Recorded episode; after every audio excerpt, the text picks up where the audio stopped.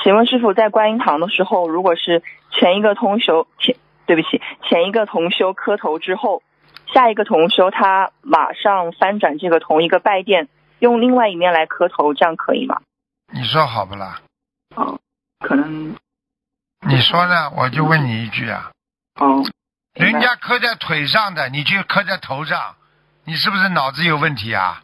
他是把那个放在地上那一面翻过来也不好是吗？师傅？当然不好啦，冲地的接地气，你把它再弄接你的头啊，嗯，听不懂啊？明白。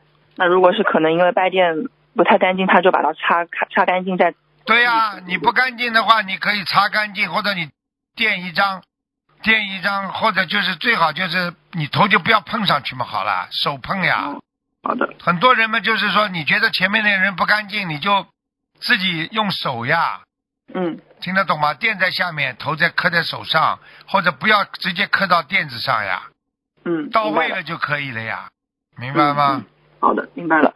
感恩师傅。